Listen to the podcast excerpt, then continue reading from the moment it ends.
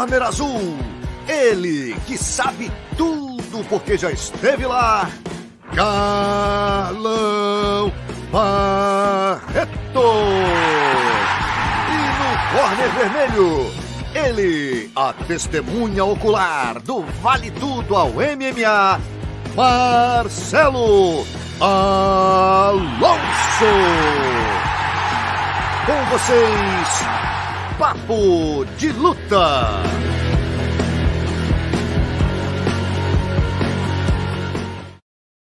É isso, rapaziada. Salve, salve. Estamos entrando hoje, especialmente na sua terça-feira, aqui no feriado, fazendo nossa 24 edição do Papo de Luta. Como sempre, trazendo aqui os fatos mais importantes do mundo da luta, do UFC ao boxe. É, vamos falar de tudo que está acontecendo e também das novidades, não é isso, meu parceiro? Fala, Alonso. Fala, galera boa de luta. É verdade, as novidades do mundo da luta aqui, né? O UFC. O boxe também foi uma pena que nenhuma emissora no Brasil transmitiu, né? A gente ficou doido aí buscando informações sobre essa luta do Tyson Fury, é, mas realmente foi uma grande luta que a gente vai falar daqui a pouquinho. É isso, é isso. E vamos começar falando do UFC. Inicialmente, como sempre, a gente começa agradecendo aqui os nossos patrocinadores, né? A Venom, que hoje, inclusive, é a fornecedora dos uniformes do UFC. Boni, não basta ser bom, açaí tem que ser Boni. Prime, a número um em tatames.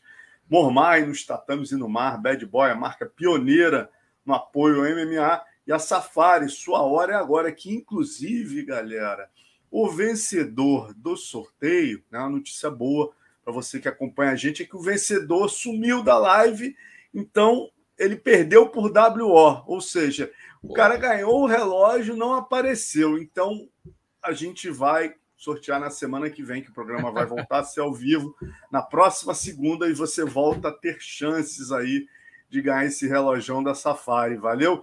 E ó, o próximo que fizer isso, eu e o Carlão vamos botar aqui na lista dos poderosos da semana, hein? É o segundo que me apronta essa. Ganha o prêmio some, hein?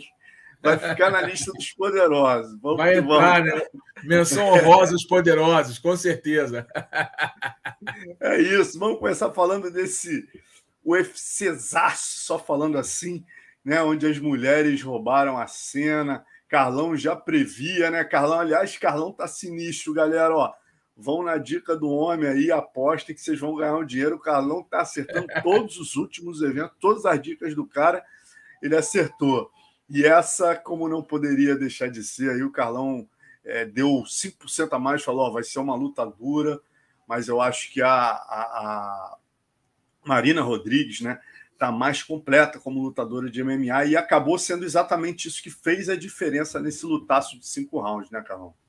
Exato, Alonso. Foi uma grande luta, realmente.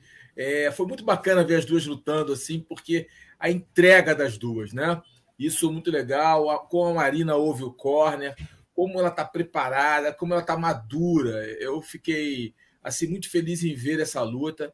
A Mackenzie Dern tem muito coração. Fisicamente, a Mackenzie melhorou muito, né? Ela está muito mais forte fisicamente. É, o bom trabalho que o Rogério Camões é, tem feito com ela lá nos Estados Unidos. É, a, a, a, Mackenzie, o que vamos falar um pouquinho da Mackenzie, depois eu, eu finalizo com a Marina, tá bom? Vontade, a, a, a Mackenzie Dern, é, quem não conhece, né, a Mackenzie Dern, ela é uma multicampeã de jiu-jitsu, né, creio que todos a conheçam. É, tem um jiu-jitsu fora dos padrões, fora da, da do, do, do, mediano, ela está acima da média, muitos recursos de guarda, um jogo muito flexível, com muita inteligência é, e controle nos movimentos aplicados na, luta, na arte suave. É, vem se adaptando ao trabalho de aplicar o, o jiu-jitsu para o MMA, que é um processo diferente. Ela vem conseguindo boas vitórias, vem conseguindo usar ali as brechas que os oponentes dão para aquela consiga usar o seu jiu-jitsu. Tem uma mão pesada, mas não tem uma mão alinhada. É bom que fique bem claro isso. É, mas eu acho que falta uma lacuna ainda para Mackenzie Dern. E se mostrou nessa luta uma lacuna. Qual é a lacuna? As quedas, a luta olímpica.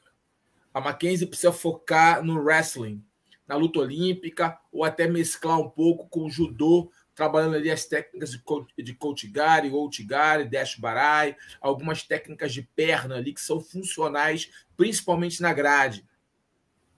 É, ela precisa trabalhar o wrestling e, e, mesclar com o judô. O pai dela é um exímio judoca, diga-se de passagem. Todo mundo conhece o Megaton como um lutador de jiu-jitsu, mas o Megaton, na verdade, é um, um judoca que se adequou ao jiu-jitsu, é o, o, inverso.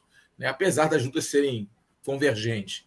É, o que acontece? Ela precisa melhorar a trabalho de queda, mas a aproximação do wrestling é realmente algo que faz é, você ver que falta ainda ela.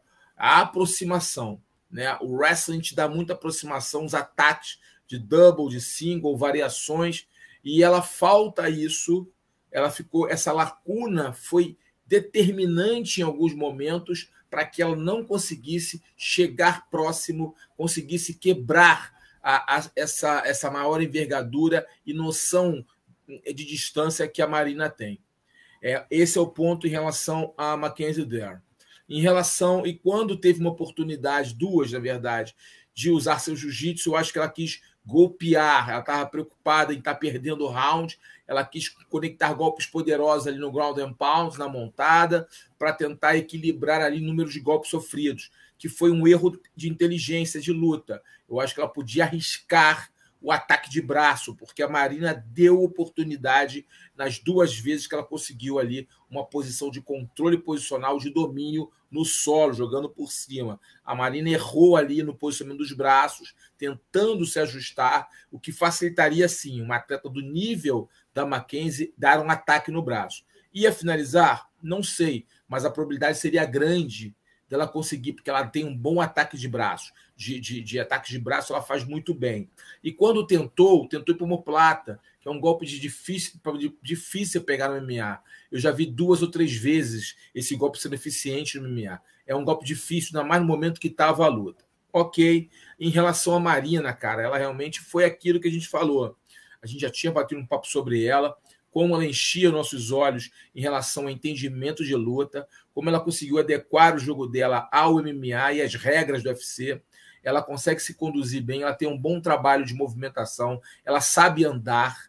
As pessoas acham que footwork é só ficar bailando. Não, footwork é você cortar ângulos, saber posicionar as pernas, saber andar para frente, saber andar para trás, saber lateralizar, saber trabalhar ali no octógono. E ela tem isso, ela sabe andar, sabe caminhar, dificilmente ela é pega é, pelo seu oponente com golpes quando ela está saindo. Pelo contrário, ela deixa golpes. Tem alguns ajustes a serem feitos, mas ela está em crescente. Isso é legal falar. A Marina está crescendo, ela vem evoluindo, vem melhorando luta após luta.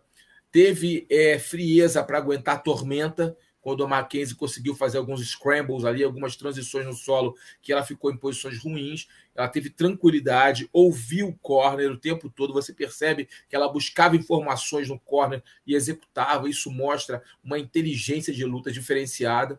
E ela realmente usou a envergadura, usou a distância, usou seu entendimento de como aplicar o, o Muay Thai no cage de uma forma inteligente e eficiente, mereceu a vitória, como nós havíamos previsto. Mas a Mackenzie se entregou bastante, fez o possível, com muito coração, alguns erros de posição, precisa melhorar um pouco o boxe dela, ela tem mãos pesadas, ela tem um overhand duro, mas para chegar nesse overhand ela precisa trabalhar um pouco mais de golpes em linha, ela precisa é, é, trazer novos recursos para o boxe dela, para a luta dela em pé. Também explorar mais os chutes, talvez, trabalhar ali o panturrilha aqui, começar a aprender esses golpes para começar a se municiar porque os oponentes estão começando a entender o jogo dela. Ela vive uma sequência boa de vitórias, mas quando você perde, você expõe as suas falhas. E ela mostrou algumas falhas que os oponentes que vierem a seguir irão explorar. Então a Mackenzie Dare é uma grande lutadora, eu admiro muito tudo que ela fez no jiu-jitsu. Ela no MMA ela tem se adaptado, mas ainda faltam fechar algumas lacunas, algumas torneiras ainda estão, ainda estão abertas. E no outro lado, a Marina é uma lutadora que, se continuar esse grau evolutivo, daqui a pouco está batendo a porta do cinturão. Fechou com nove minutos aí, análise espetacular, Barreto. Falando agora do. Pô, até também parabenizando o Márcio Malco, né? Que é o treinador, o head coach dela. Márcio tá, Malco. Tá fazendo fala um bem trabalho corner, fala bem. Espetacular, ótimo corner. É. Ele fala, mexe com informações técnicas com motivação. Impressionante, né? E com a leitura Exatamente, ó. Quando ele voltou para o corner, né, que a Mackenzie é, é, se frustrou ali, ele teve a calma de chegar no ouvido dela. Olha só, agora ela vai se frustrar porque ela tentou e não conseguiu. Então é hora de você usar a tua movimentação, quer dizer, fez a leitura perfeita, isso é importantíssimo no corner. A gente vai falar até na próxima luta da importância do corner da leitura perfeita para o atleta, né? Mas antes, vamos, vamos seguir, vamos jogar a, a charge do Davi, que tem a ver com o futuro, com o futuro da nossa Marina Rodrigues. Davi sempre superando, rapaz. Ele já tinha, ele viu a, a Marina andando de skate lá em Las Vegas, né, rapaz? Que ela chegou dia 20 do mês passado. E aí juntou as duas informações e fez essa charge genial aí, né? Enquanto a Joana Jedrzejczyk, que é a número 2 do ranking, está lá muito preocupada, ganhando muito bem nas mídias sociais, ela já botou o skatinho ali embaixo e puxou a cadeira do segundo lugar, né? Lembrando que ela falou isso na conferência de imprensa, né, Carlão? Quando falaram, olha, o que você acha de uma luta sua com a Ioana? Ela, eu acho que eu acho um absurdo a Ioana estar tá em segundo lugar, que ela está mais de um ano parada. Como é que ela se mantém sendo a segunda do ranking? Né? Eu acho que ela nem merecia a segunda posição. Ou seja, além de boa lutadora e, e, e todo esse potencial evolutivo dela, ela mostra que está entendendo do jogo e já fazendo boas vendas de luta também, né, Carlão? É, sabendo provocar, né? Fazendo ali, tá certíssima ela. Nós sabemos que a Iona está parada um tempo, está se dedicando aí a potencializar. Eu acho super válido o que a Iona está fazendo. Ela está potencializando aí o, todo o nome conquistado, né? Está potencializando aí todos os holofotes que, que vieram para cima dela, o cinturão que ela já teve, é, todo o hype que tem em cima dela, está potencializando em dinheiro é, com publicidade, trabalhando nas redes sociais, vendendo muito produto, participando de, de palestras, enfim, de eventos. Está certa ela. Agora, em outro lado, as atletas da categoria também estão certas em pedir, em pleitear ali, ou que a Joana volte e lute, ou que ela seja retirada aí da segunda colocação, não travando assim a divisão. É, eu te pergunto aqui, Carlão, imaginando, óbvio, se a Joana tiver aí, seria uma luta incrível, duas strikers, né? Duas meninas que gostam da trocação até agora, né? A, a Marina sempre deixou claro, cara, só me jogaram as piores grapplers desde que eu cheguei. A Carla Esparza só pegou pedreira, agora a Mackenzie Dern para terminar. E, e, quer dizer, seria uma, uma um, um, duelo de strikers incrível, mas partindo do princípio que a Ioana parece não estar interessada em voltar no momento, a gente tem aqui a Yan Shonan, a, Fran... a chinesa, né? e a gente tem a Ioana, é, a, a, Carla Esparza, a Weili Zhang pegando a Namayunas. Quem que você acha? Obviamente, a gente, como brasileiro, gostaria de vê-la pegando a, a, a, a, vencedora aí dessa disputa de cinturão. Mas o que, que você acha que é mais razoável que o UFC deve escolher, Carlão? Eu acho que tem uma história aí, né? A gente se eu gosto de contar história, eu pegaria Carlos Parza. Tem uma história entre as duas, né? Então é legal a gente buscar uma revanche entre, entre a Esparza e, e a Marina. Eu acho que tem uma história para ser contada. A Esparza está crescendo também, está ganhando as lutas dela. Eu acho que tem uma história que pode ser contada aí de uma revanche, uma outra história, um outro momento, né? Eu acho é. que é uma luta interessante ser feita. É a questão também, né, cara, falando em história, a gente não pode esquecer que a Esparza, sendo né, a número 3 aí, ela foi a única que finalizou a Namayunas lá atrás, então ela também tem uma história com a campeã. É né, verdade. Né, então, se a Namayunas vence, eu acho que a Esparza vai acabar ganhando essa, essa esse direito chance. aí. Tem razão, boa a revanche, né, cara? E talvez deem a, a chinesinha lá ele, a, a, a, a pode, é, pode bater na porta da Marina. É provável, você eu havia esquecido desse fato, né? Dessa vitória da Esparza lá atrás para cima da Rose. É, tudo vai depender. Eu acho que, inclusive, o UFC está esperando o resultado da luta, é, da próxima luta é, pelo cinturão em cima desse resultado, eu acho que ele vai mexer as próximas peças dessa categoria. E quem. Ah, vamos lá, Carlão. E, e, a Mackenzie? Ó, eu te dou aqui quatro nomes que estão ali na. Né, a Mackenzie. É, a Mackenzie era, era a, a quarta, né? Aí trocou de lugar com a Marina. A Marina agora é a quarta. e a Mackenzie é a sexta. E a gente tem ali próximo dela Michelle Watterson, que é a décima, Tícia Torres, a nona, e a Cláudia Gadelha, que é a oitava. O que você acha? Quem que você casaria aí com ela? É, a Michelle não, a Michelle. A Michelle poderia ser luta de recuperação. Eu acho que a Mackenzie vence a Michelle, acho que a Michelle é até uma lutadora disposta, aguerrida, mas cheia de falhas, cheia de brechas, mas está na décima colocação, acho que seria uma boa de recuperação para ela. A Tícia Torres e a Cláudia Gadelha são lutas mais duras, né? lutas mais difíceis. A Tícia tem melhorado também bastante a Claudinha se manteve no mesmo patamar. Eu não vi melhoras reais na Claudinha Gadelha. Ela é a mesma lutadora de outrora. Isso é um ponto negativo para cima da brasileira. É uma boa lutadora, tem qualidade, mas eu não vi melhoras é, é, substanciais, melhoras visíveis no jogo é, da Claudinha Gadelha. É um jogo interessante. Talvez, é, talvez realmente a gente pensando a Michelle e a Gadelha das três para mim, a melhor luta é para a Mackenzie. Acho que a Tícia Torres, com a velocidade dela, e ela melhorou bastante. Se você viu a última luta dela, como ela se comportou bem. Muito. É, pois é. Então, ciente disso, do que as duas do que as três têm performado, eu escolheria número um para uma luta de recuperação a, a Michelle Watterson. E depois a Gadelha e por último a Torres. Eu acho que a Tícia está muito rápida, está bem, tá, evoluiu, está buscando evolução, está concentrada, fisicamente forte. Apesar da envergadura ser pequenininha, ela, ela, ela vence com a velocidade. E isso me preocupa um, um pouquinho com a Mackenzie. A Mackenzie não é tão rápida.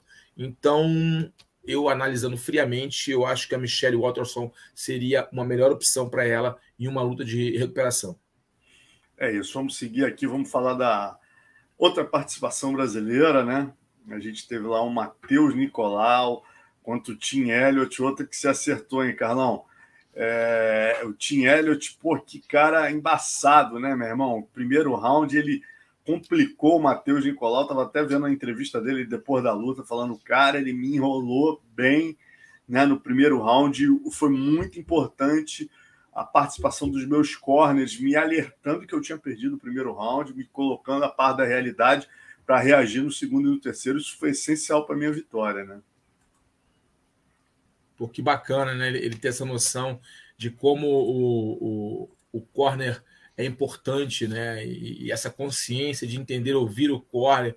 E o corner também tem essa noção exata de é, traduzir o que está acontecendo para o atleta, que muitas vezes está ali tão focado na luta, até emocionalmente tão envolvido, que acaba não enxergando os detalhes do combate, as, os atalhos que podem surgir.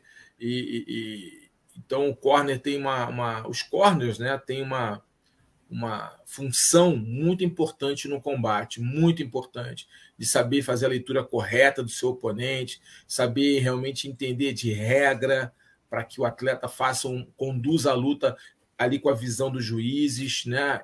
É, visão, essa visão de falar a verdade para o cara. Em, em alguns momentos, Alonso, eu, eu entendo alguns, alguns técnicos que não falam a verdade para o seu, seu atleta. Eu até entendo. Por quê? Tem caras que são muito sugestivos, que têm a mente muito sugestiva. Então, se você fala assim para ele, cara, você perdeu, ele desliga, ele começa a entrar em parafuso e ele não produz mais ele começa a, a, ficar nervoso e a se precipitar e acaba sendo nocauteado ou finalizado porque se precipita, porque fica afobado, porque entra em desespero, entra modo desespero, né? Então tem tem vezes, vezes, algumas vezes que você tem que até não é mentir, tá? É, mas não ficar focando no fato de quem está ganhando e perdendo, e sim focar nos atributos do seu atleta, né? Para que ele não entre na paranoia que já perdeu e comece eu perdi, vou perder, vou perder, vou perder. Isso acontece, os fantasmas pairam na mente dos atletas, pode crer que pairam, pode ser o maior Iron Horse que paira, às vezes os, os medos pairam, os fantasmas entram e saem. Só que a questão da mente blindada, de como você transforma esses, esses fantasmas, é, eles te motivam ou te dominam. Então, de certa forma, em alguns momentos, vejam bem, em alguns momentos, é bom que o corner não é que não fale a verdade, mas sim saiba é, evitar falar sobre resultados de round e, e, e fiquem focados em, em motivar ou mostrar aonde o seu oponente pode vencer o adversário. Agora, na maioria das oportunidades, na maioria das vezes, falar sempre a verdade é importante para o atleta ter uma visão bem clara do que está acontecendo e possa mudar o jogo ou fazer algo diferente é, no resto do, combate que falta. Bacana. E, e o que, que você achou ali do, do, do Matheus, né? Com, principalmente nos dois últimos rounds, né, cara? O que, que você sentiu da evolução dele e, e o potencial dele nessa divisão, né, Carlão? Que ele agora, se eu não me engano, ele foi para é, foi para o oitavo do ranking, pegou, pegou o, loca, o, o, o, lugar do Tim Elliott, que era o oitavo, ele era o décimo primeiro, trocaram de lugar, né? Olha, foi uma boa luta, Alonso, uma luta, um bom combate, né? Um combate disputado, lá e cá. O Elliott, o Elliott a gente sabe que, que é um osso duro de roer. O cara é um cara é, é encardido mesmo é, e se mostrou um, um, lutador também que evoluiu bastante, evoluiu a parte de luta em pé dele. A gente sabe que ele tem aquele jogo um pouco ortodoxo, que às vezes atrapalha você fazer uma leitura real do que ele está querendo, do que ele está se propondo. É, foi uma luta boa, acho que o Matheus comportou bem, venceu a, a, luta também. Eu vi uma vitória dele, não tem nenhum tipo de, de contestação em relação ao resultado, pelo contrário, acho que foi um resultado bem justo é, pelo, pela apresentada por ambos os atletas. O Matheus é um bom lutador, ele foi inteligente, ó, no final derrubar, né, daquela queda, é, foi uma queda providencial. É, foi uma boa luta, foi uma boa luta movimentada, com boa qualidade técnica. Agora, é melhor o que tem para melhorar sempre tem algo para melhorar, né, Alonso? Todo lutador tem algo para melhorar. Ninguém é, é 100% é, perfeito, né? Ninguém, nenhum deles. Que nunca vi isso acontecer de tantos, tantos anos. Sempre tem algo a melhorar, algo a colocar no jogo. E o Matheus não é diferente. Eu talvez eu, eu melhoraria um pouco mais as combinações dele na luta em pé eu trabalharia um pouco mais combinações, o combo dele não é tão, não é tão rico, eu acho que ele pode colocar novos elementos nos combos para que ele seja um lutador um pouco mais difícil de você traduzir, um lutador um pouco mais difícil de você decifrar. Eu acho que ele pode trabalhar os combos. É... Eu, eu, gostei, eu gosto desse menino há muito tempo que eu vejo esse, esse menino lutar, eu acho ele muito talentoso, ele tem um talento natural. É, continuar trabalhando duro para que o trabalho encontre o talento e ele possa realmente dar passos largos na organização. Mas o Matheus Nicolai é um bom lutador, ele tem qualidade e fez uma boa luta, uma luta muito boa, inclusive, diante do oponente dele. O Elliot é um cara que embaça, cara. Ele não é aquele cara que você fala, enche os teus olhos, vê ele lutar, mas ele pode embaçar muita gente. O joguinho dele é muito chato. É isso, e a gente lembra né, que tem quatro brasileiros aí já entre os top 10. Matheus entrou agora em oitavo, a gente tem o Rogério Bontorim, que é o sétimo. Alexandre Pantoja, o terceiro, Davidson Figueiredo, que vai disputar o cinturão com o campeão Brandon Moreno, a gente vai falar na sequência, é o primeiro do ranking. E falando em melhorar, né, o que tem a melhorar, eu já te jogo essa pergunta em cima do, do terceiro brasileiro nesse card, Carlão.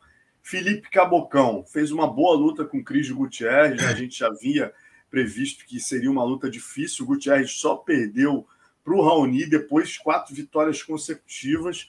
Então, quer dizer, um, um rapaz bastante duro, mas o Cabocão entregou uma luta, entregou uma boa luta, tanto que um dos árbitros, né, um dos juízes, deu aí 29 a 28 para ele, os outros deram 30 a 27 para o, o Cris Gutierrez, né? Eu, eu, eu, também vi a mesma, eu vi o Cabocão uma, uma, boa, luta dele. Ele entregou realmente, como você bem colocou, boas palavras, uma luta dura para o Gutierrez. Foi uma luta equilibrada, cara. O só achei que o Cabocão é, ele deixou o Gutierrez crescer na luta.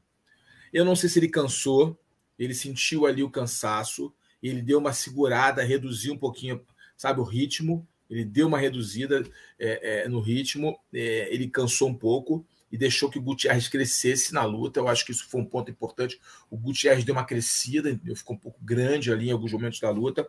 Mas no mais, eu achei que uma luta bem laica, bem equilibrada, o Cabocão procurando tal, mas sendo pouco eficiente, né? Ele procurava, ele procurava, mas de pouco eficiente. É a mesma coisa ali, de repente ele trabalhar mais as combinações de forma mais efetiva. Um, dois, três, pá, bater com mais pressão, soltar golpes com mais violência, com mais velocidade, com mais pressão para derrubar, buscar isso variar ali, às vezes, o, o, o jogo, né? Às vezes tá trocando ali em pé, empurrando atleta para a grade, daqui a pouco ele vai e derruba, tentando quebrar a mente do adversário, buscar novos recursos, entendeu? Tentar mesclar bastante essa coisa de mudar de nível.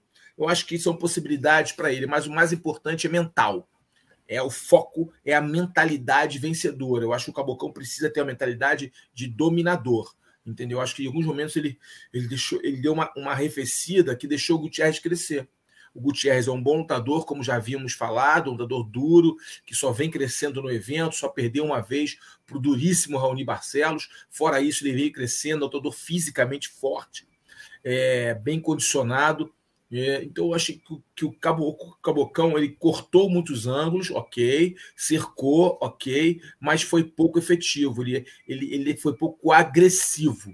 Talvez ele, ele, ele botar mais agressividade no jogo dele, conectar mais golpes com mais potência, lançar bombas para cima do adversário com mais dureza, para que o adversário sinta a mão dele, sinta os chutes, sinta a pressão dele, sinta o Muay Thai dele vindo para cima com tudo, a possibilidade de ser nocauteado. Isso deixa qualquer lutador meio, meio com o pé atrás. Eu achei o Gutierrez à vontade, entendeu? À vontade. Ah, esse cara não vai me nocautear, esse cara aí é bom, mas não vai me nocautear. Eu vou controlar ele aqui, eu vou ganhar ele aqui. E foi ganhando, beliscando, beliscando aqui, beliscando acolá, pontuando aqui, pontuando aqui lá, foi frustrando o Cabocão e mereceu a vitória. Eu não vi outro resultado, senão o resultado que foi esse. E um dos juízes é, é viu até a vitória do Cabocão, justo, é, porque do, diante tamanho equilíbrio do confronto, mas é, eu acho que a vitória do, do Gutierrez foi justa, acho que ele venceu realmente, dois rounds a um venceu mesmo. Uh, não vejo nenhuma forma de contestar o resultado.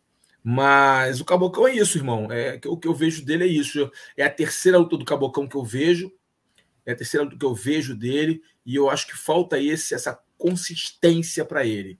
Entendeu? Essa consistência, essa coisa mental de ser o dominador, ser o dono do cage. Isso, isso é algo muito importante quando você tem dois caras de muito equilíbrio, um cara ser mais dominante, busca, não só buscar mais, mas mostrar o porquê está buscando, né? Conectando golpes, deixando o outro desconfortável, levando o outro para uma zona de desconforto. Eu acho que o Cabocão deixou o Gutierrez ficar numa zona de conforto em, bo em bons momentos, em alguns momentos da luta que foram momentos decisivos que acabaram somando para sua derrota. Mas é o aprendizado, né? Agora acho que ele está com cinco lutas no UFC, se eu não me engano, me corrija se errado, três derrotas e duas vitórias. É isso exatamente, mesmo? Exatamente, então, isso mesmo. É a voltar mais forte para a próxima, treinar duro, corrigir os erros, assistir essa luta inúmeras vezes, buscar corrigir aonde ele acha e o treinador também que ele deve corrigir, mas sempre lembrando que se ele não se impor nos confrontos, se ele não acreditar nele, se ele não mostrar o que ele é capaz, ele, ele vai acabar sendo dominado mentalmente em alguns momentos por seus adversários que vão se sentir confortáveis diante dele. Ninguém pode se sentir confortável na tua frente, né, Alonso? Se o cara se sentir confortável na luta contigo, ele vai falar assim: ah, peraí, eu controlo essa luta e ganho a hora que eu quero, sabe assim? É mais ou menos isso que passa na mente. Então, um cara se sentiu confortável em alguns momentos. O Cabocão tem qualidade para incomodar qualquer um. Então, ele precisa colocar isso, externar isso é, dentro quando a gaiola fecha. É isso. Vamos pular agora para o assunto, outro assunto né, que marcou esse final de semana. Lutaço de bosta, as melhores lutas aí né, da história dos pesos pesados, uhum. facilmente. Estava vendo até um post do Mike Tyson falando disso hoje. É o inglês Tyson Fury, fazendo aí a terceira luta com o Deontay Wilder, né? Lutaram a primeira vez em 2018, foi empate, a segunda vez em fevereiro de 2020 né? Aí o, o Fury nocauteou no sétimo round, né? unificando aí WBC e os cinturões WBC e rings. Né? E hoje, novamente, aí na revanche, conseguiu é, no último sábado um nocaute no 11 round, mas não sem antes cair duas vezes, né, Carlão? Isso que foi incrível dessa luta, né, cara? Incrível, né? A chamada resiliência, né? O Fury é realmente o melhor boxer da atualidade, no peso, categoria peso pesado. O Wilder é bom, é duro, mas não tem o mesmo nível técnico do Fury e nem a, nem a absorção de golpes, né? Que o Fury tem. O Fury é um cavalo, um monstro, ele é quadrado, uma geladeira. É. O Tyson Fury é uma, é uma, geladeira, Alonso, de dois metros. É uma geladeira. O cara é um monstro, velho. O cara aguenta a pancada, caiu, levantou, foi, foi lá, meu irmão, e depois nocauteou o fio, o, o Wilder. É, é um, foi um lutaço, pô, cara, é um lutão lá e cá, é, mas tecnicamente, apesar do, do tamanhão dele, aquele jeitão quadradão, o, Fury, o Tyson Fury é muito técnico, Alonso. Tem qualidade, tem velocidade de braços, braços longos, tá, tá, tá, bate com velocidade, desconecta os golpes com velocidade, absorve bem, sabe, caminha bem no, que, no ringue é um grande lutador de boxe, o Tyson Fury. Para mim, o melhor peso pesado da atualidade. Não tem nem disparado. Ele é muito bom. Ele é muito bom. E a primeira luta, o empate, foi um empate duvidoso, viu? Se alguém tivesse que vencer ali, seria ele de novo. Eu acho que Agora... ele não. Acho que o Wilder não tem o antídoto para o Fury. Eu acho é curioso né? ali buscar outra oportunidade, porque o Fury, para ele, o, o Fury é o veneno dele, é, o, é a criptonita do Wilder. É, e a gente lembra, né, cara, que tava todo mundo esperando a luta do Fury com o Anthony Joshua. Aí o Joshua foi fazer uma luta com, com o ucraniano, né, o Alexander Yuzik, né, que estava 19-0, campeão olímpico. Aí ele venceu o Anthony Joshua, unificou aí os cinturões da WBA, WBO, IBF, IBO, né? E agora o mundo fica se questionando se vai rolar Fury Usyk, né? Essa luta aí que é. faria todo sentido. Aí sim, a... fala. Não, Alonso, pode concluir aqui. Só tem um detalhe uhum. que, aí que, que impede essa luta. É o contrato. Contrato, o né? Joshua tem um contrato, tinha um contrato de revanche imediata. Ah, entendi. Não sabia dessa. Então vai, vai rolar. É. Isso é bom pro Fury, né, cara? Porque o Joshua é melhor fazer essa luta com o Fury que todo mundo quer ver, vai vender muito mais, né? Todo mundo quer ver. Pô, todo mundo... Esque... O, o, o Joshua é bom lutador, tá? O Joshua, o inglês, é, é porque é luta dos ingleses, né? É, é, é, tem tudo uma conexão, uma, uma, um contexto ali. Mas, tipo, o Anthony Joshua é bom lutador. Mas não é aquele pesado de encher os olhos. Ele até tem um estilo bonito tal, bebê. Mas, cara, eu acho, sei lá, cara, eu não sei. Os caras se preocupam tanto com a rede social, tanto com, tanto com a imagem, que não sei. Às vezes cara, os caras esquecem de treinar. Eu, acho que eu estou sendo um pouco old school, talvez, um pouco.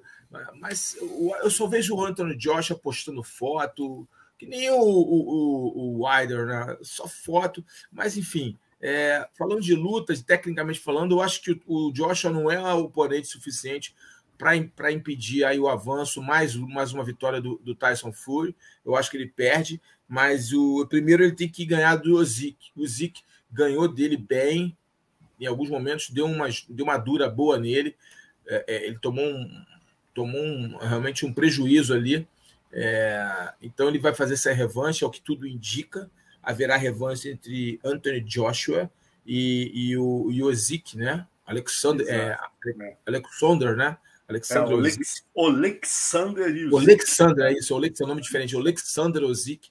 O Alexander Ozik essa é revanche, pelo que me consta no contrato. E aí sim, quem vencer, eu não sei se vai ter uma terceira, né? não sei se, se o Joshua vencer, né? não sei cláusulas contratuais. Eu só sei que existia uma cláusula no contrato de uma revanche.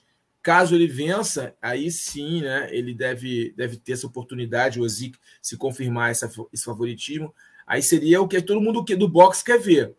O Zik contra o contra o Fury. É a luta que a gente quer ver, a luta que faz sentido, a unificação de todas as organizações. Imagina que coisa linda. O, o, o Fury vai, vai ostentar, na minha opinião, ele ganha, tá? Ele vai ostentar o cinturão de todas as organizações importantes. Cara, aí é, é tirar muita onda. Aí é. ele entra no hall da fama do boxe, com certeza.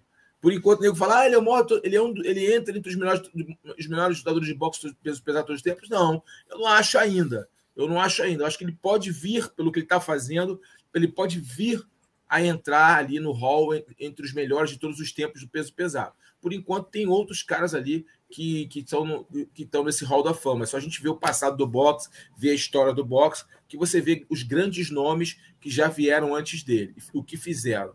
Mas, tipo, ele é um lutador realmente muito caixa-grossa, esse filme, cara. Ele é um monstro. Dá até medo de olhar para ele. Grandão, parece uma geladeira. Geladeira, né, meu irmão? 2 metros e três, se eu não me engano. É um gigante o bicho.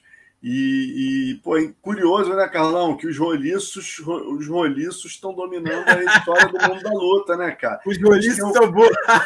Pô, o Fedor, o DC, meu irmão, você vê o DC na rua com aquela pancinha de cerveja. É o papai, fala, é o papai, é o Big Daddy indo buscar é, filho no colégio. O cara tem 1,80m, não é tão grande, 1,82m.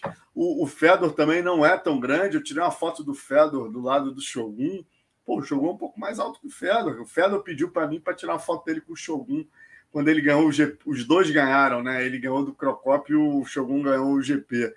Aí a gente estava chegando na conferência, ele pediu para eu tirar a foto, eu vi um do lado do outro, cara porra, estavam de camisa, parecia que o Shogun era o peso pesado e ele era o, o meio pesado. Porra, o cara não é grande, né? E, e, e porra, o bicho é impressionante, né, Carlão? É a constituição mesmo, é. É, é muscular, né, cara? Física, explosão, né? Fibra, a fibra do fibra bicho. Fibra e, e também a estrutura óssea.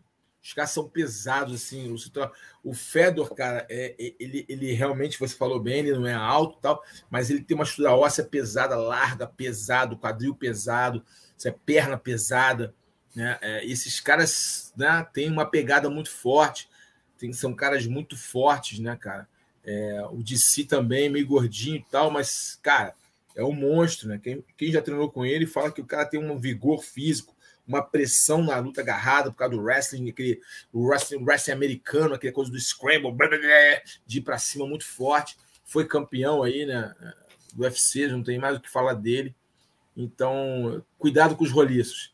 Cuidado Essa, com os roliços. É, cuidado com os roliços. Se você vê um roliço na rua, não abuse. Exatamente. Né? Esse negócio de pôr muita definição é só nos desenhos animados, Superman e tal. É, é, é muito aí. bonito. É só para é só tirar foto para o Instagram. É isso, é isso. Mas vamos seguindo aqui, ó. Não, até falando num peso pesado definido, forte para caramba, o nosso Francis Enganu e o Ganê, né? E o Cyril Ganê marcado aí para o UFC 270 é, 20 de janeiro, 22 de janeiro, né, a luta do Davidson Figueiredo e Brandon Moreno também foi adiada para esse dia 22 de janeiro, no UFC 270. Na mesma noite vai rolar Rodolfo Vieira e o Wellington Turman, quer dizer, vai ser um eventaço esse UFC 270. Um Aquele nosso sonho, então, não rolou, né, Carlão? Da Ganê com, porra, com Enganu na França. Não, não vai é, ser agora ainda, né? É, deve ter sido alguma questão política ali, né? Acho que as coisas muito, muito recentes na França, né? Talvez não tenha conseguido a estrutura suficiente, os investimentos suficientes, patrocínio suficiente para realizar um grande evento em Paris. Mas essa luta aí já está mexendo aí com o imaginário de, de, todo mundo, né? Eles já treinaram juntos lá atrás, né? Fizeram sparring e tal. É... Cara, são dois lutadores muito fortes, né? Que a gente está vendo aí até a foto aí de ambos, né? O Enganu, a besta humana, né? Uma, uma aberração. O cara é, é, o cara, meu irmão, é a força da natureza, né, cara? Impressionante. É, e, o, e o Gani é um cara muito estilista, né? Muito técnico, né? Muito inteligente, sabe mudar o ângulo. Se for necessário, ele vai derrubar, ele vai usar o wrestling. Ele é um cara muito, muito inteligente, lutando com um ótimo QI de luta. Vai ser uma luta muito, muito bacana mesmo. Acho que o mundo da luta já está ali contando os dias para que isso aconteça. Você consegue ver, por exemplo, cara, porque o Tyson Fury né, ele é um cara bem sabe se vender, ele sabe fazer o jogo, né? E ele já apareceu treinando MMA também, fazendo uma luvinha e tal. Você acha que se o Dana White tentasse mais para frente casar uma luta, seja o Ganê ou o Enganu, o campeão, fazer um cross promotion ali, pô, de repente casar um, fazer uma luta no boxe, de repente uma revanche no MMA, tu acha que ele aceitaria? O Dana White? É, Só se Dana... ele promovesse, né? É... Só se ele promovesse, né, meu irmão? Que nem, que nem ele aceitou do Conor McGregor lutar contra o Floyd Mayweather. A coprodução foi da UFC, você lembra? É, é... Mas você acha que o Fury aceitaria? Eu, ele, já, já, já trocaram farpas. Eu já eu lembro algo, não tenho certeza, mas eu lembro que eles trocaram algumas farpas. É, mas, cara, eu não sei se é, depende, né? o problema é o seguinte: quem vai para lutar o quê, né? Ah, não, uma luta no boxe, uma outra MMA. MMA as pessoas gostam de tentar comparar o boxe com o MMA e vice-versa. Não tem comparação, é a mesma coisa comparar o jiu-jitsu com o MMA. Não tem comparação, são todos diferentes, com regras diferentes, dinâmicas diferentes, é, forma de lutar diferente, não tem como comparar. O boxe está dentro do MMA, mas o MMA não está dentro do boxe. O jiu-jitsu está dentro do MMA, mas o MMA não está dentro do jiu-jitsu. São coisas diferentes. O MMA é uma luta diferente, uma luta à parte, a, forma de treinamento diferente, a forma de entendimento diferente, a leitura diferente. Não tem como você é, é, fazer, ah, no boxe fulano seria bom. Não, não tem como saber. É, o Tyson Fury é um lutador de boxe. Posicionamento de perna, caminhada, tudo isso conta. O, o ringue, tudo isso conta na forma de lutar. Se, seria interessante uma luta desse tipo? Ah, ó, primeira luta no MMA, segunda no boxe. Seria interessante. Mas são muitas coisas envolvidas, né? Para promover um evento desse. Muitas coisas envolvidas, é, muito dinheiro rolando também e muitos interesses. É, não sei se seria interessante queimar um campeão peso pesado é, do UFC contra um Tyson Fury, ser nocauteado no boxe. E também para o Tyson Fury, para que, eu vou no MMA? Vai que um cara desse quebra o meu braço. Como é que faz?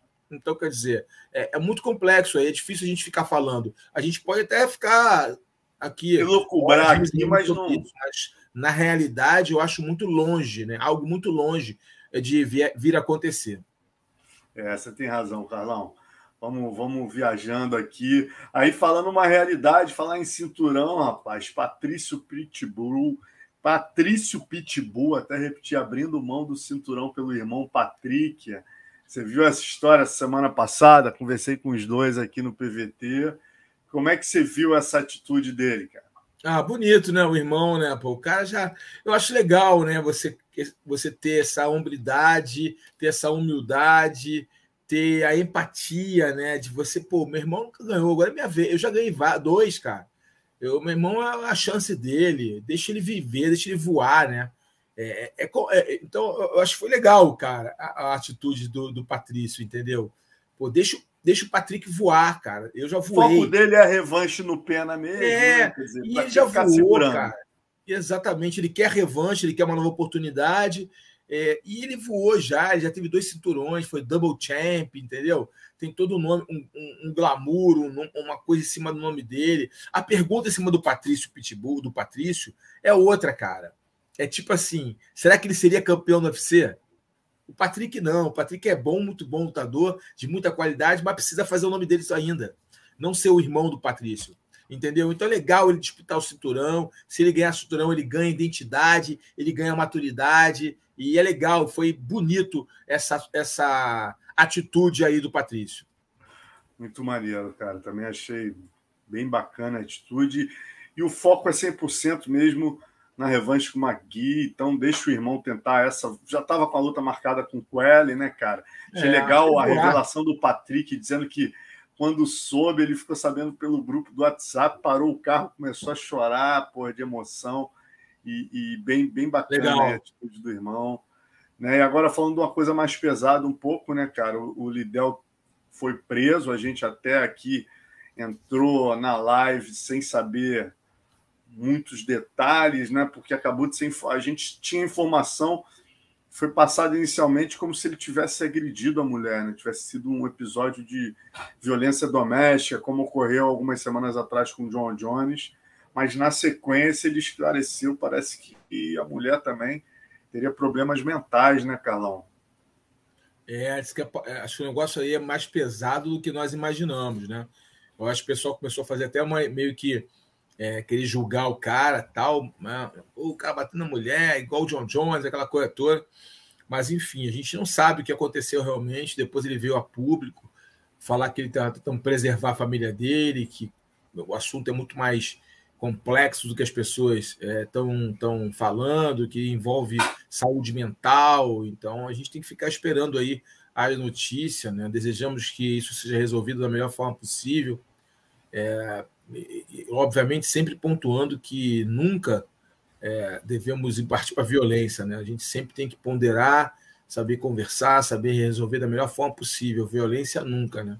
ainda mais violência contra a mulher é, mas no caso aí parece que não foi bem isso. Parece que ela é que tem problemas ali, né, que acabou cometendo atos de violência e ele tentou evitar maiores danos né, para a família, a polícia acabou levando, mas enfim, vamos aguardar, não vamos ficar especulando, não. Vamos aguardar as próximas notícias. Espero que tudo dê certo no final das contas, tudo dê certo e que o Chuck Liddell, que é um grande nome, sua família sejam preservadas, principalmente, né? É uma coisa interessante que eu achei, né? Antes dessa informação que ele trouxe da esposa, do problema é, da esposa em si, a Chris Borg jogou um post que eu achei muito interessante é, é, chamar essa discussão, né? Ela falou um, um dos sinais é, da, da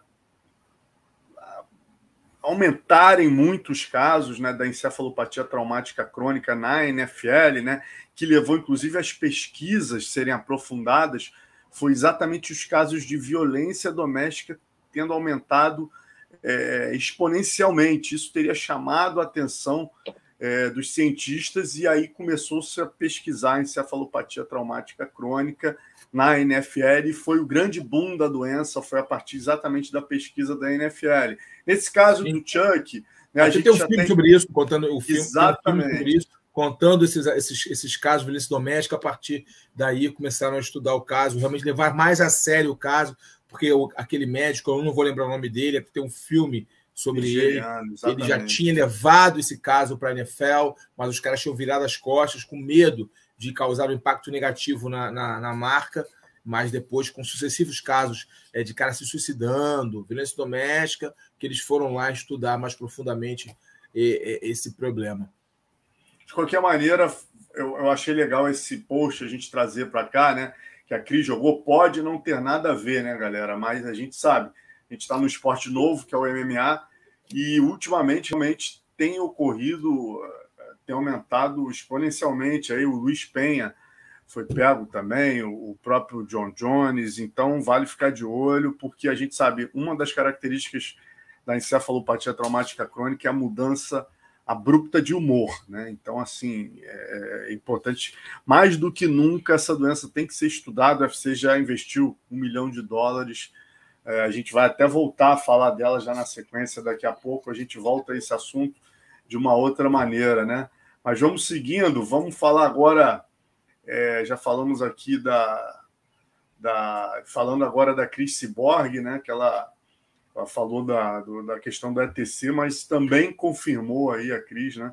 A luta pelo cinturão com a irlandesa no Bellator 271, 12 de novembro, Sinead Kavanagh, da equipe SBG, do McGregor, né? Kavanagh John Cavanagh é o nome do treinador é, do, do McGregor, né, rapaz? É filha dele.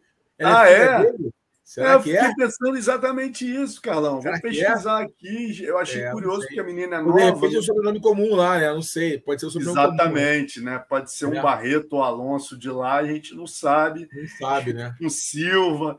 Mas, mas a questão é que eu estava me chamando a atenção aqui é que essa menina já perdeu das Leslie Smith e também da, da Arlene Blanco, né? ambas derrotadas pela Chris Borg. Então você vê que o Bellator está chegando realmente no momento ali que não tem muitas opções, né, Carlão? Cara, é, a Cris tem um problema que ela não tem oponente para ela no Bellator, cara. Essa que é a verdade, cara. Não tem oponente para ela. Ela vai ficar fazendo essas lutas ali para justificar o contrato, né, para se manter ativa, mas ela já bateu em todo mundo e não tem a gente olha assim no horizonte olhando o cartel do, das meninas do, do, do Bellator, e ter uma menina assim realmente que possa trazer um risco real para a Chris Borg, né? Essa é a realidade. Então, vai ficar nisso aí, né? Infelizmente, é. ela não retorna para o UFC, não tem nenhuma possibilidade, né? A passagem pelo UFC foi uma passagem certamente certa, de certa forma traumática, né? Não foi legal o relacionamento dela com com Dan White e vice-versa.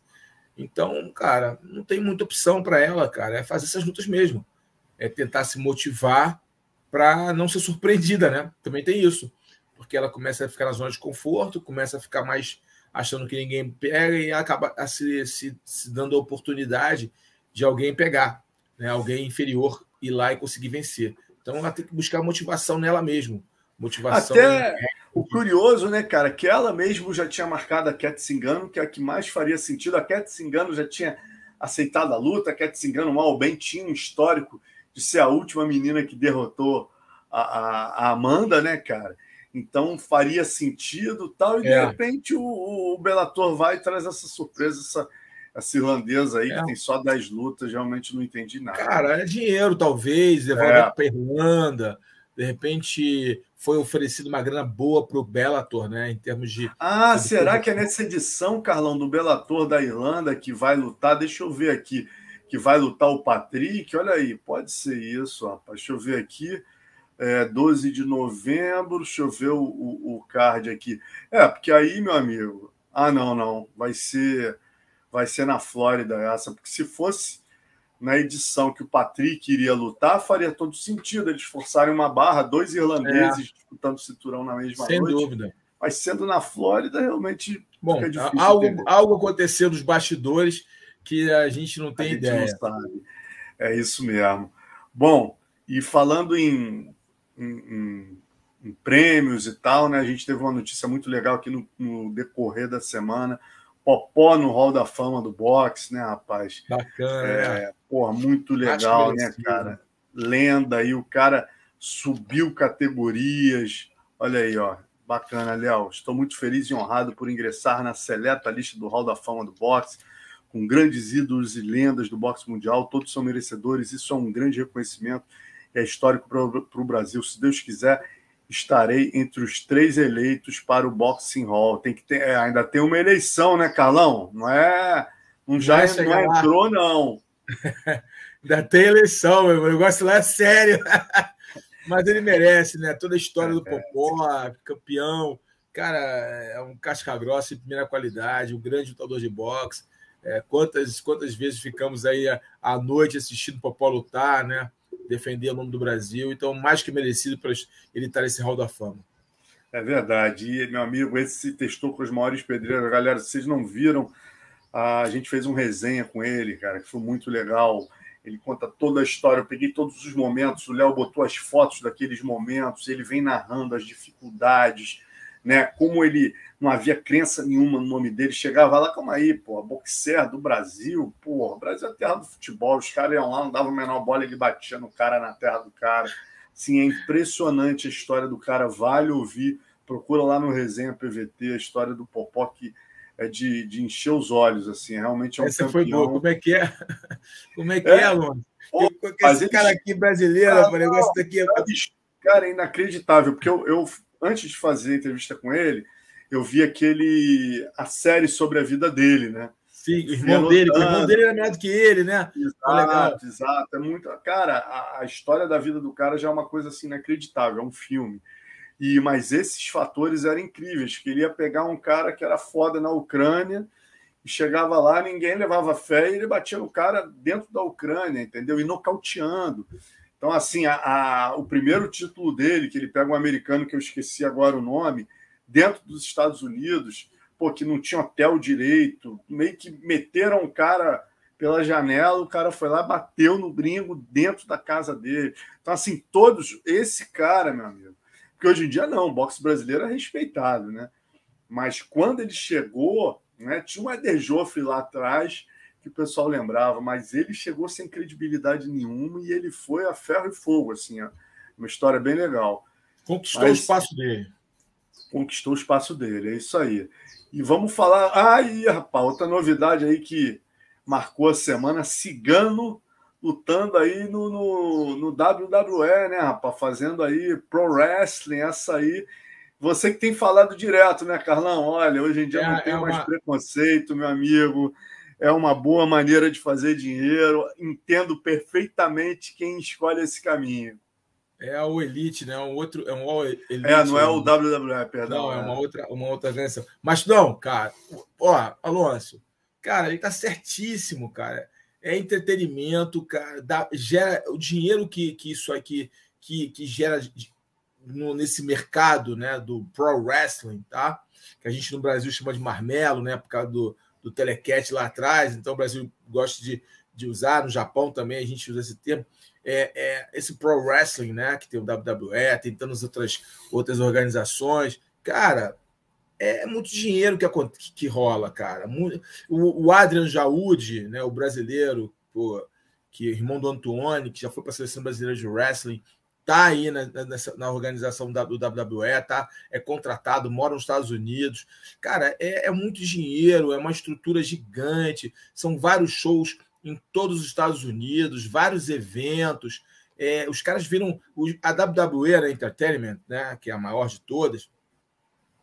Tem TV, cara. Os caras têm programa, tem historinha, tem você tem tem tem seriado, né? Pô, é um negócio Boneco, incrível. Pô. Hein? Boneco. Tem boneco, o boneco é de menos, o Alonso. Os caras têm seriado, tem um seriado lá com o personagem dos caras, contando a história dos caras, o reality show dos caras. É um negócio gigantesco, cara. A gente não tem noção. É que a gente fica, a gente não tem noção, aí fica tentando jogar pedra. Cara, é maneiro se o cigano for por esse caminho. Para você ver, lembra o seguinte: o Brock Lesnar, quando ele vinha lutar o UFC, é tudo que o UFC fazia para ele lutar. Por quê? Porque ele trazia um público que não, não olha o UFC. Um público diferente, que é o público do WWE, o público do Pro Wrestling. Esse público é um público gigante, que envolve desde criança a coroa. Entendeu? É um público consumidor, consome camisa, consome comida, consome vídeo, consome tudo. É, os caras viajam atrás dos caras, os caras são ídolos, cara. Uma, hoje em dia, o maior, o maior salário do cinema norte-americano, de filme de ação, é o Dwayne Johnson, The Rock, que foi um astro do WWE. Então, quer dizer, é um negócio mega, cara, que a gente não tem ideia no Brasil. Ou, entendeu? É, é, é mega. Então, o Cigano está entrando numa, numa organização, numa liga. Tomara que ele tenha muito sucesso. Ele é um cara extrovertido, malandro, entendeu? Tenho certeza que ele vai fazer sucesso. O Adrian está fazendo muito sucesso nas ligas inferiores ali. É, é, cara, é muito legal. Eu, fico, eu, vibro, eu vibro, cara. Tem uma brasileira também, tem uma brasileira também na liga. É, então eu, eu, vibro, cara, assim, que os brasileiros é, entendendo que não tem essa questão de ah, marmelo. Cara, é outra parada, é um business. Fazer dinheiro, entretenimento esportivo. E vou te falar, os caras treinam muito, viu? E se, e se lesionam muito. Eu quero ver. Eu já vi um cara falar assim: ah, isso é coisa para frouxo. Um cara falou uma vez. Aí eu, eu falei assim: ah, é mesmo? Então vem cá comigo. Eu fiz ele subir na, na, na, na última corda do ringue. Agora dá o um mortal aí, amigo. Dá o um rolamento. Hã? Você tá maluco, Carlão? Pois é, os caras fazem. Poxa, como é que você vai, é. você vai desrespeitar os caras desses? Os caras são atletas, pô. Exatamente. Tem que respeitar, né, Carlão? Que a gente vem de uma, uma realidade no passado, onde a família Grace lutou, existia todo um porquê de, de, é um de, de, haver um confronto entre as mentalidades. Hoje não, cara, é, é, um outro mundo. Então, assim, a gente não tem mais por que ter raiva do Marmelo ou, ou ser não. contra. É o que você falou, é olhar de maneira profissional e ver que muitos lutadores podem seguir um outro caminho e continuar ganhando dinheiro, né, cara? Um outro mercado. Quer ver uma coisa, Alonso? Vou, vamos, vou falar contigo aqui, minha opinião, tá? Pô, boxe sem luvas. Isso para mim é um retrocesso o cara ir para o boxe sem luvas. Os caras pagam bem, mas eles estão indo por dinheiro. Boxe sem luvas é um retrocesso. Esse é o pugilato lá antigo na Inglaterra. Boxe sem luvas. Eu, eu sou contra. Eu, eu, eu, entendeu o que eu estou falando? O cara ir para o entretenimento esportivo, um pro wrestling, é muito mais saudável, muito mais inteligente, vai ganhar muito mais dinheiro. Enfim, é uma questão de opinião, né? Respeito as opiniões contrárias. O contraditório é importante para que nós possamos evoluir, né? A discussão é válida. Agora, é, eu acho muito legal. Tomara que o Cigano faça muito sucesso. Ele, ele, eu acho que ele vai fazer. Hein? Ele, ele é um cara malandro, ele sabe, ele é meio que. Ele gosta de ser artista. Gosta. Quem acompanha ele no Instagram, cara, se diverte, ele brincando com a esposa, com os filhos, acompanha lá que o Cigano é um barato, cara. Além de ser uma, um grande lutador, é uma ótima pessoa e é um cara muito divertido aí. Esse lado de humor do Cigano, eu te confesso que eu não conhecia, estou conhecendo agora, seguindo ele no Instagram. Bom, vamos seguindo aqui. Falando agora Mundial No Gi, Carlão, como é que foi aí final de semana, né? Os brabos lutaram. mundial No Gi foi um, um eventaço, só lutão, assim, grandes nomes, cara. Tivemos caras assim, o Cyborg. Cara, o Cyborg é um monstro, cara. Olha, cara, o Cyborg já é master, né, cara? Quarentão, e o cara luta com os garotos assim, pau a pau, cai para dentro, ganha os garotos. Cyborg é um cara assim que vale a pena a gente seguir o cara e admirar, né? É Roberto Cyborg, da Fight Sports, brasileiro que mora hoje nos Estados Unidos com a Fight Sports. Mas eu tenho dois destaques desse evento, que também são brasileiros. Tivemos alguns, alguns norte-americanos ganhando algumas categorias, mas a, vitória, mas a, a, maior, parte de, dos títulos foram para os brasileiros. Mas eu vou destacar rapidinho aqui os Double Champs. O que, que são os Double Champs? São os caras que ganham peso e o absoluto, né? E o Pedro Marinho, brasileiro Pedro Marinho, que é um cara especialista no Nogi, participa de vários eventos é, é, de duas casadas, sempre é entre os melhores. Pedro Marinho conseguiu vencer a categoria dele e também o absoluto, que é o supra-sumo, né? Venceu inclusive o Cyborg. E, e, a Rafaela Guedes, cara, aluna ali do, do, do André Galvão, né, da Atos, né? Ela, essa menina é, é, é, é, osso duro de roer, a menina é dura demais, forte, cara, agressiva, novinha. Rafaela Guedes também double champ, venceu a categoria dela e o absoluto. No absoluto, ela lutou contra a Elizabeth Clay, que é muito boa lutadora. É, cara, é, foi uma, foi, tivemos grandes lutas nesse evento, é, lutas de muita qualidade, mas esses dois eu dou como destaque: os dois campeões nas cate, categoria absoluto, o Pedro Marinho e a Rafaela Guedes. Foi o Mundial no Gui. Maravilha, Carlão. Vamos seguir da agora. IBJJF, né? Para galera IBJJF. saber. Ou da onde? Da IBJJF, que é o maior órgão de, de jiu-jitsu do mundo, né? O mais antigo, tal, mais tradicional. Vamos que vamos. Vamos para o nosso casca grossa e poderoso da semana. Carlão, faça as honras da casa. Casca Olha, grossa. Eu, eu poderia dar casca grossa para as duas, tanto para Marina quanto para Mackenzie mas eu vou de Marina, porque ela teve um momento ali que ela é, ficou numa posição muito ruim, né? Quando a Mackenzie, uma campeã mundial e realmente com um jiu-jitsu diferenciado, colocou ela numa posição de desconforto, montou, conseguiu ali boas transições e ela suportou a pressão e conseguiu ali voltar mais forte para o outro round e foi e superou a Mackenzie, conseguiu conectar bons golpes, conseguiu aplicar ali sua, sua, seu esquema tático, é, não se não ficou é, é, abalada emocionalmente por ter terminado o round mal, pelo, porque o, o, o, round, a Mackenzie dominou muito ela, né? Ela ficou o tempo todo atrás, uma jogada o tempo todo atrás, só se defendendo, mas ela teve gás, ela teve condicionamento físico, teve aí condicionamento, mentalidade blindada, uma mentalidade blindada, e voltou mais forte ainda para o round seguinte, e por isso eu, eu, eu, eu escolho a Marina Rodrigues como a casca grossa dessa semana. Carlão, quatro minutos praticamente, né? Pô, por baixo, uma campeã mundial em cima de você, faltando três rounds ainda, né, cara? Inteiros. Né? Você quer dizer, passar um perrengue, quase ser finalizado, e ainda voltar, lutar três rounds e lutar bem os três rounds, é exatamente a palavra que você falou, acho que é mente blindada, né, cara? Impressionante a, a, cabeça dessa é menina. E é o que ela tem. É o que parece ter, é mente blindada. Ela tem uma mentalidade de campeão. Maravilha. E aí, o poderoso aqui, eu faço as honras da casa, né? É, Na verdade, triste, né? é, é triste. O Carlão já estava falando aqui sobre esse problema do, do, do boxe sem luvas e tal, né, cara? A gente, no caso, é um poderoso duplo aqui, né? Que o presidente da BKF, o David Feldman, né? É, ele é um poderoso da semana também por ter sido culpado no casamento mal feito, que os americanos chamam de mismatch, né, cara? Ele botou o Justin Thornton, que é um cara que vinha do MMA, de 38 anos, que tinha seis vitórias e 18 derrotas, né? E tinha é, uma luta e uma derrota no boxe, aí ele pega para lutar com Dylan Clacker, Clacker que tinha 11, 12 lutas, 11 vitórias no MMA e 3 lutas e 3 vitórias no boxe. Ou seja, já havia uma disparidade. E aí a comissão atlética do Mississippi né, vai lá e sanciona uma luta dessa. O rapaz parece que depois descobriram que ele já tinha é, algum problema lá, deixaram passar o exame. Pois é. Né, e aí levou o que? Ao falecimento, né? Em 15 segundos, o Justin Thornton tomou um soco, caiu apagado, olha aí, em tetania, quer dizer, bateu com a cabeça e aí acabou falecendo. Né, um caso gravíssimo aí que, que infelizmente gerou a morte do lutador, né, Carlos? ele já tinha um problema, né? Passou é, nos exames, passaram por aquele tinha de coluna, né?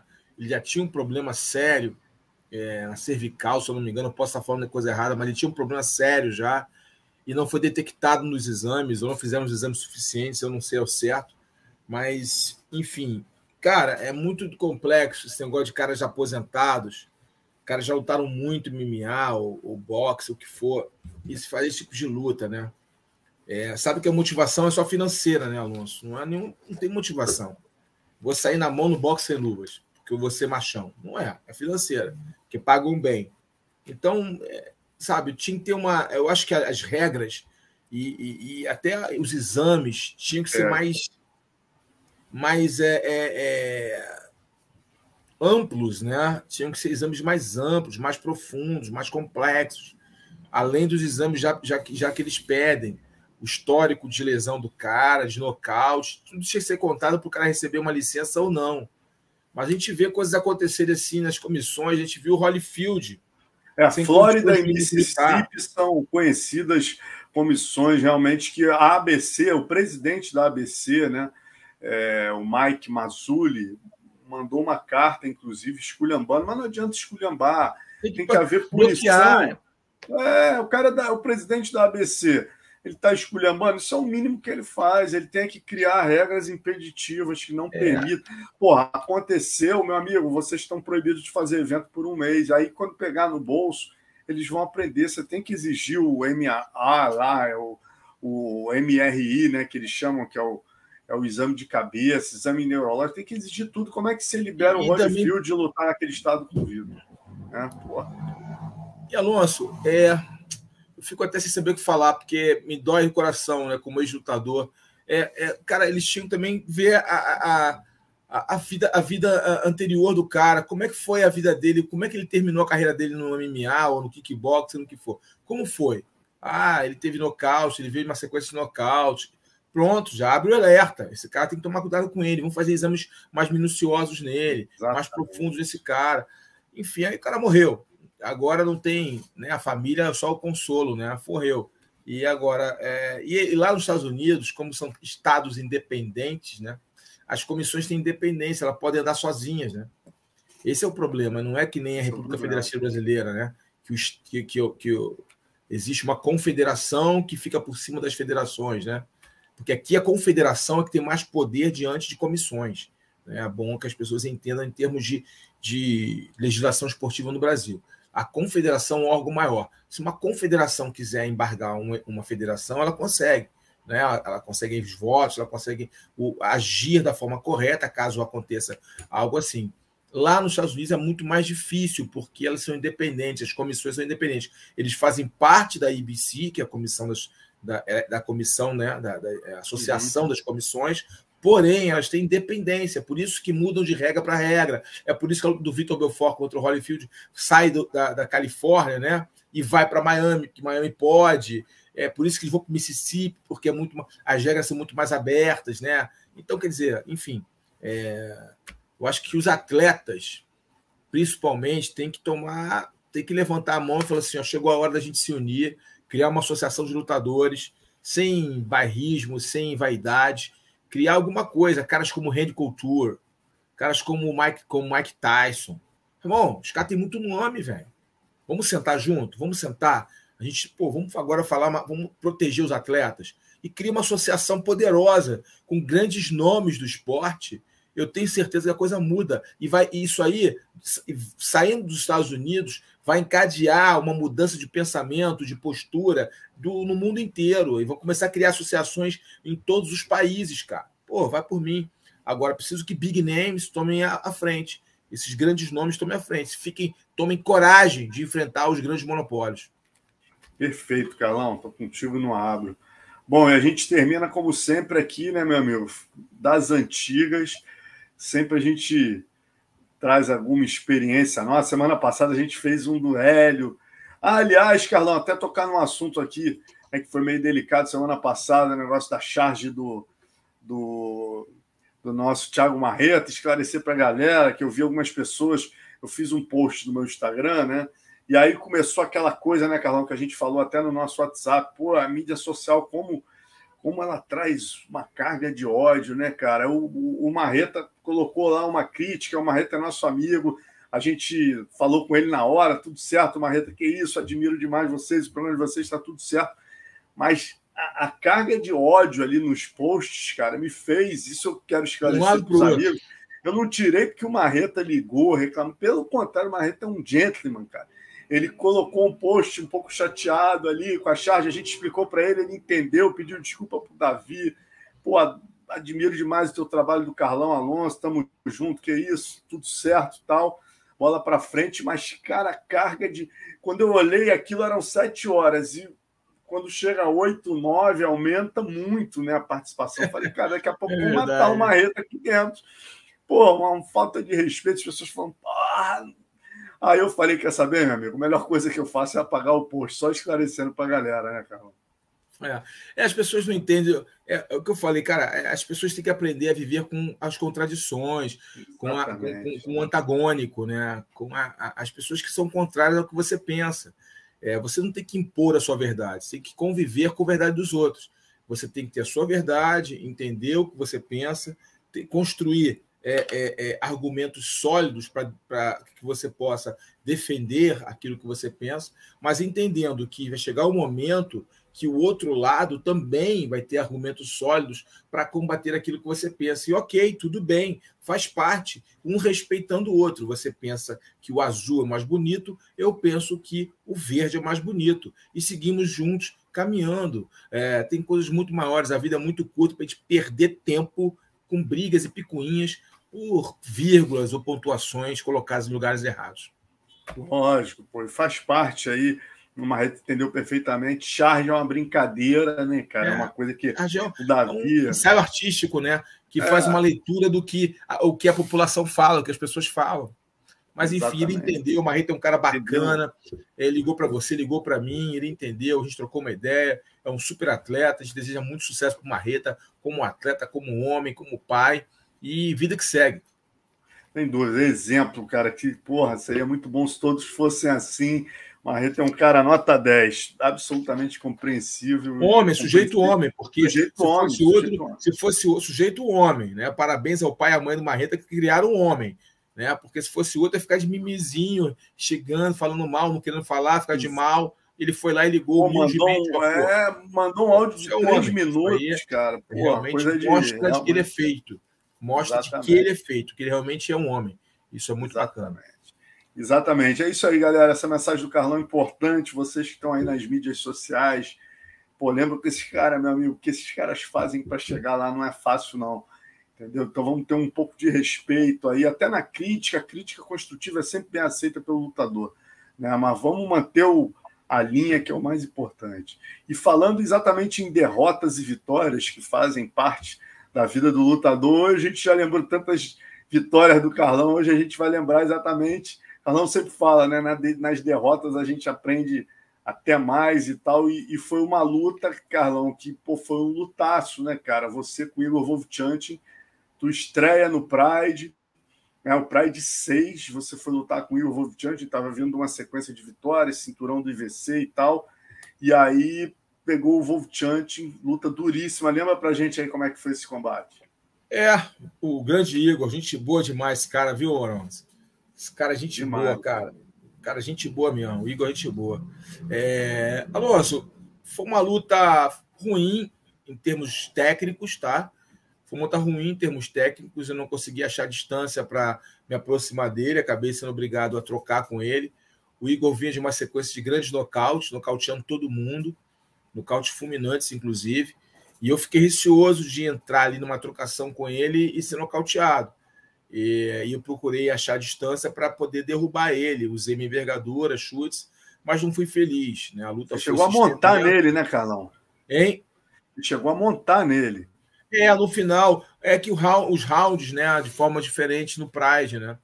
É, eu creio que na maior, ele me venceu na maior parte do, do primeiro round, nos 10 minutos mas no outro round eu venci. Né? Consegui derrubar tal, ele conseguiu sobreviver.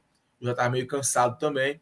Mas foi uma luta equilibrada, mas sinceramente, ele, é uma luta ruim, tecnicamente feia, ruim. Poderia ter sido uma luta melhor, uma luta até uma luta com uma grande luta. Eu acho que a gente, eu e o Igor, perdemos a oportunidade de fazermos uma grande luta. É, tivemos, eu tive alguns problemas de bastidores, mas isso não vem ao caso. É, a questão que a luta em si, tecnicamente, não foi boa.